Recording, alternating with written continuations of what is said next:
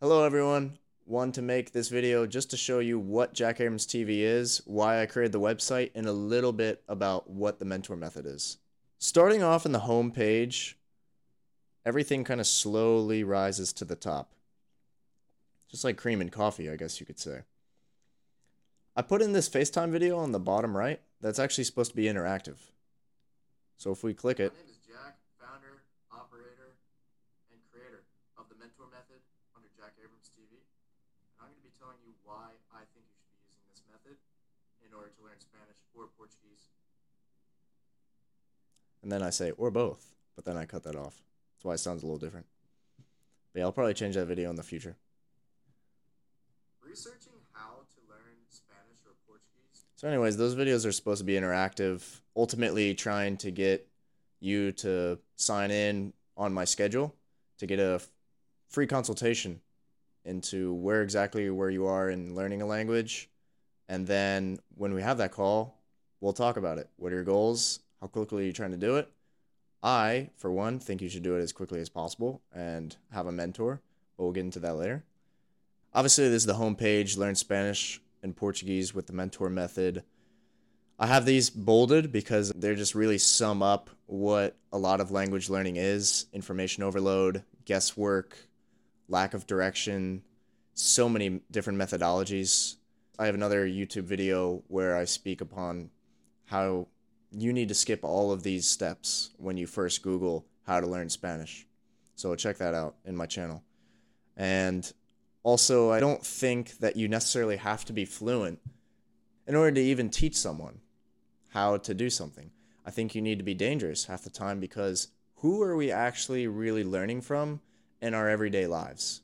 If you're at work, is everyone there really an expert? Or do you kind of take a smidge from everyone that you trust over time? One of my favorite YouTube channels is Wildfly Productions.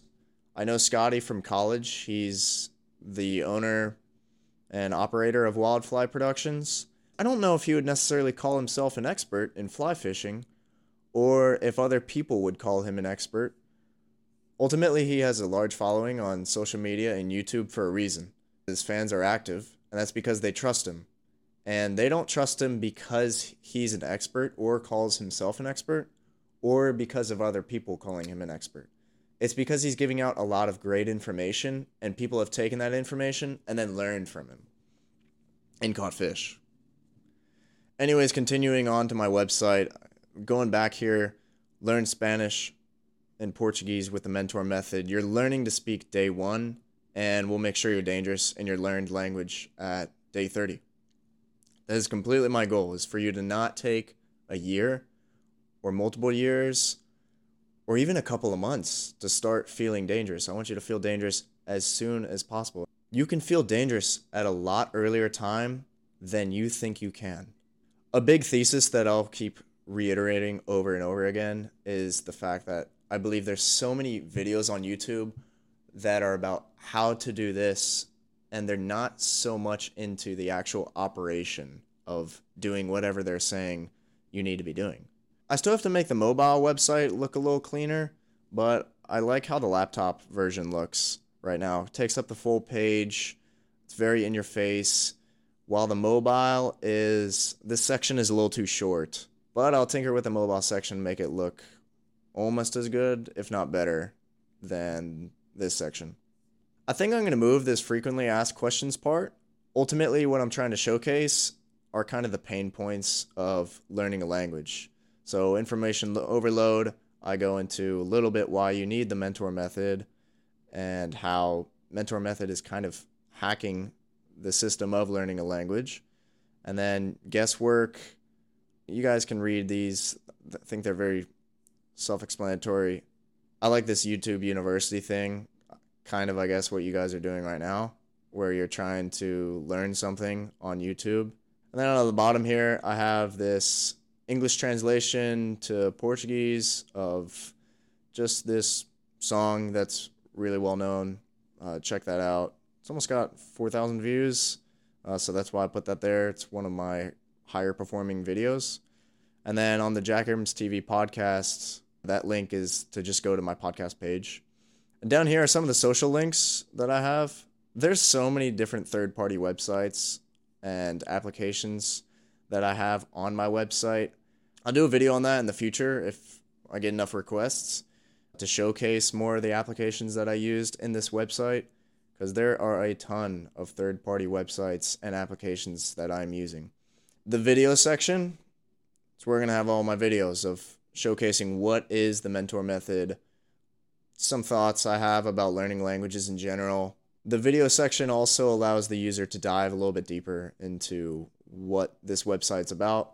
The subscription page, I expect this one to change a lot. This it's pretty standard right now, like standard package, three lessons each month, seven months. Uh, it needs to have more detail.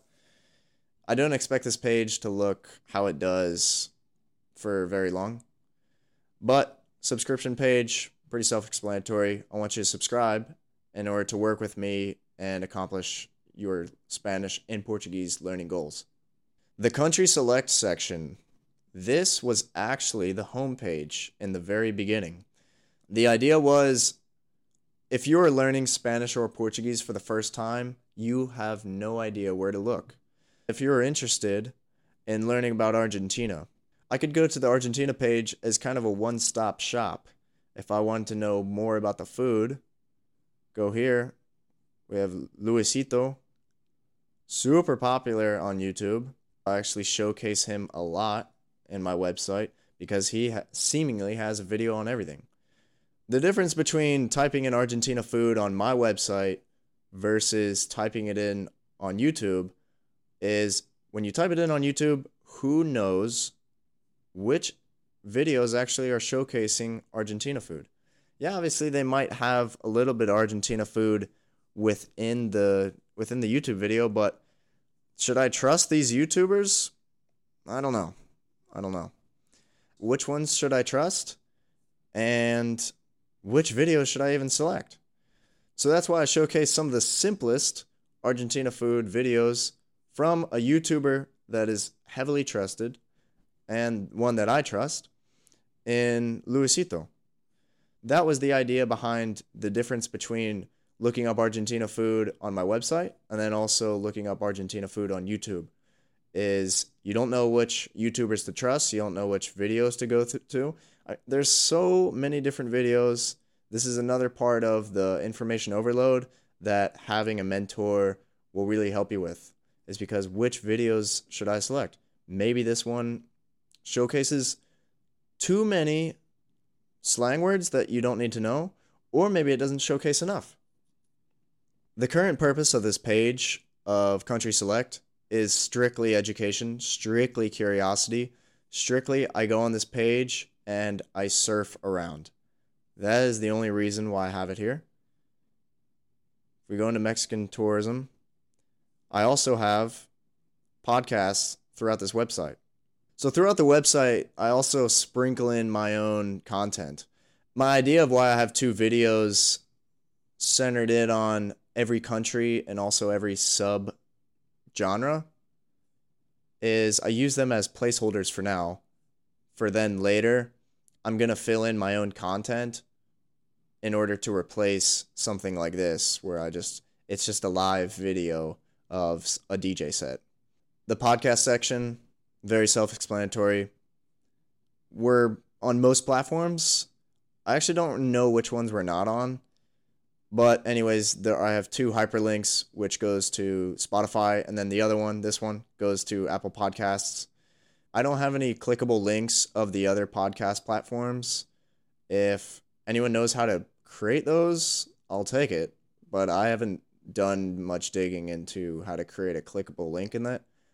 But if you want a clickable link of the podcast platform that you're using, comment down below and I'll try to figure out how to make that and put it in the website. That pretty much sums up this video. If you want to see more, comment down below. Let's see more. And I'll put in another video of what this website is about if you have any questions, please send a message or write down in the comments. And sign up for a free consultation. I have the link in the description. And we'll see each other soon.